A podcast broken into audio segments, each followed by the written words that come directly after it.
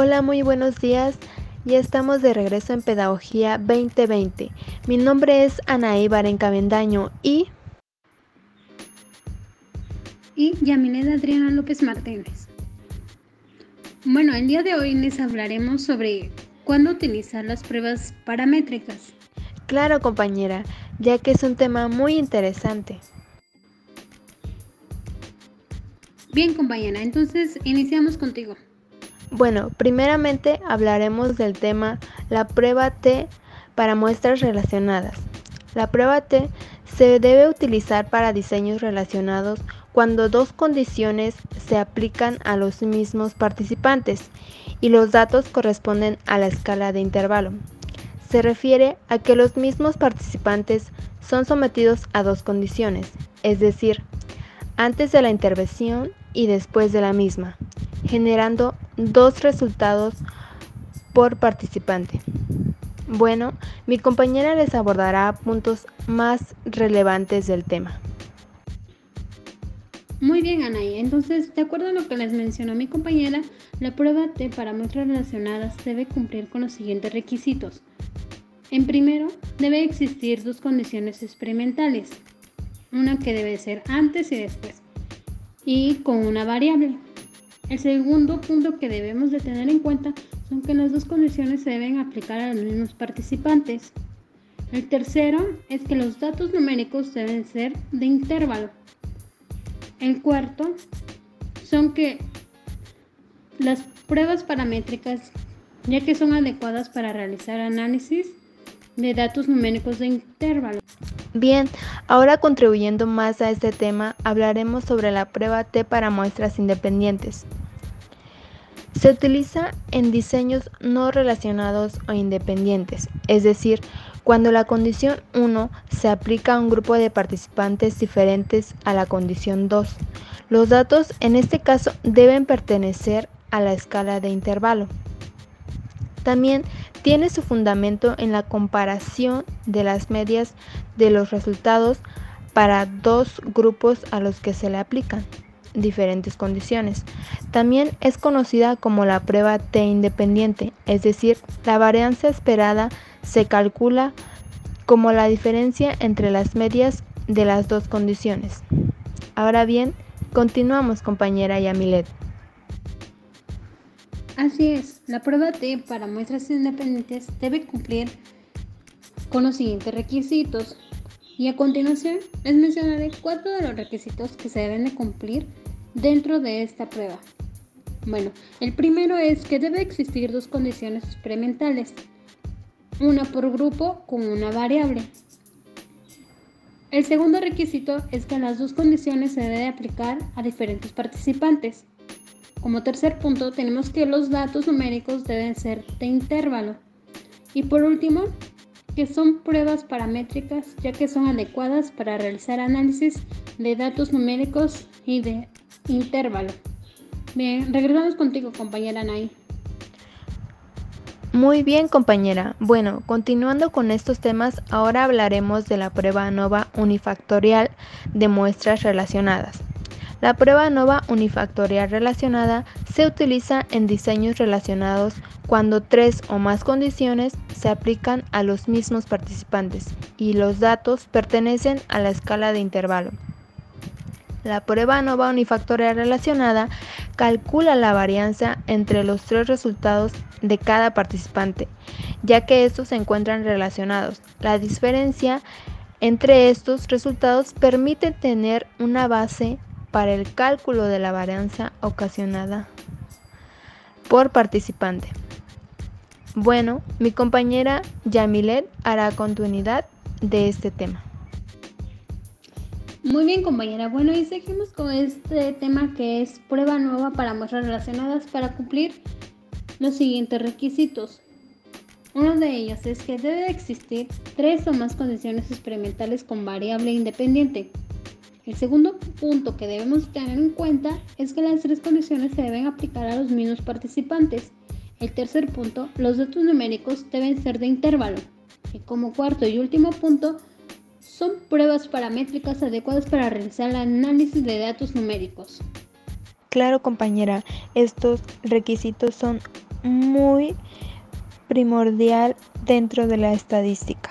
Y muy bien, seguimos con este tema. Bueno, y el siguiente tema que vamos a hablar es sobre la prueba nova unifactorial para muestras independientes.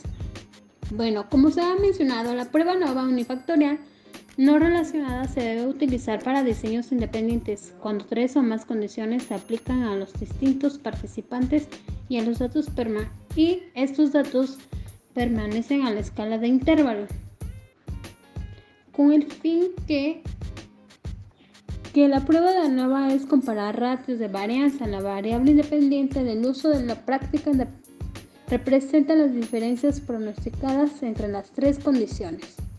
Y esas condiciones nos mencionará más adelante mi compañera Anaí. Y vamos contigo, Anaí. Interesante, compañera. Bueno, como bien se sabe, el término de ANOVA unifactorial se refiere a que solo hay una variable independiente para analizar. De acuerdo a lo anterior, la prueba nueva para muestras relacionadas debe cumplir con los siguientes requisitos. 1. Deben existir tres o más condiciones experimentales con una variable. 2. Las tres condiciones se deben aplicar a distintos participantes. 3. Los datos numéricos deben ser de intervalo. 4. Son pruebas paramétricas, adecuadas para realizar análisis de datos numéricos de intervalo. Muy bien compañera, eso es muy importante saber. Y también debemos saber que esta prueba no va unifactorial se puede ser utilizado en el programa SPSS, el programa SPSS para esta prueba permite determinar el nivel de significancia comparándolo con un nivel mínimo, utilizándolo en cualquier tipo de investigación.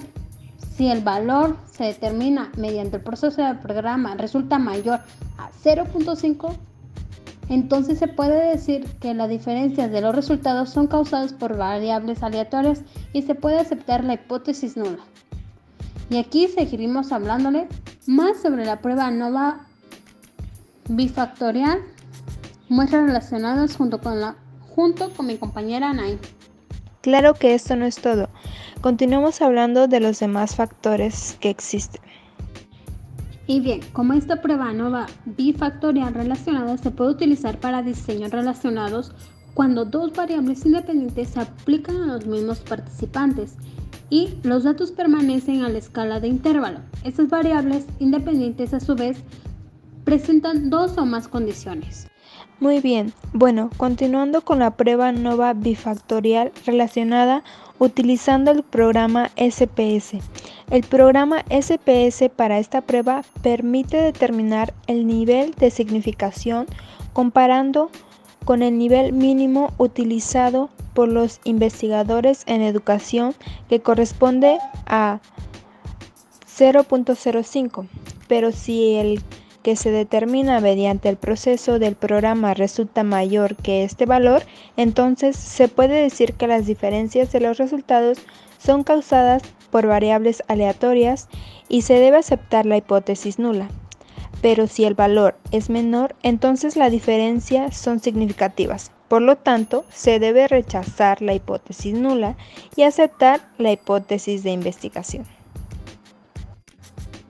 Así es, compañera. Y bueno, como ya les dijo mi compañera, es muy importante que tengamos en cuenta con los resultados de las hipótesis que nos hagan dentro de este programa SPSS. Y por último, para terminar con nuestro programa, les hablaremos acerca de la prueba ANOVA bifactorial muestras independientes. Este tipo de prueba se debe utilizar cuando cada condición es aplicada a los sujetos, es decir, a los participantes distintos se tienen dos variables independientes y los datos deben permanecer a la escala de intervalo. Esas variables independientes a su vez presentan dos o más condiciones. Bueno, y seguimos y terminamos contigo, compañera Nay. Así es, compañera. Bueno, cabe destacar también que debemos recordar que esta prueba la podemos utilizar en el programa SPS y le daremos una breve explicación de cómo elaborar gráficas por medio del programa. El primer paso consiste en introducir los nombres de los datos. Se abre el programa y se selecciona las pestañas Vista de variables. Se coloca la primera, en la primera columna estos nombres, medias A1, medias A2 y variables B1 y B2. En los tres espacios correspondientes a la columna nombre y enseguida se pueden proceder a introducir las características correspondientes a cada uno. Así es, este es uno de los primeros pasos que se debe de aplicar dentro de este programa para utilizar esta prueba ANOVA. Eso sería todo por hoy. Nos esperamos en nuestra próxima transmisión Pedagogía 2020 y se despide su compañera Yamileda Adriana López Martínez y Anaí del Rosario Barenca Vendaño. Nos vemos en la próxima transmisión.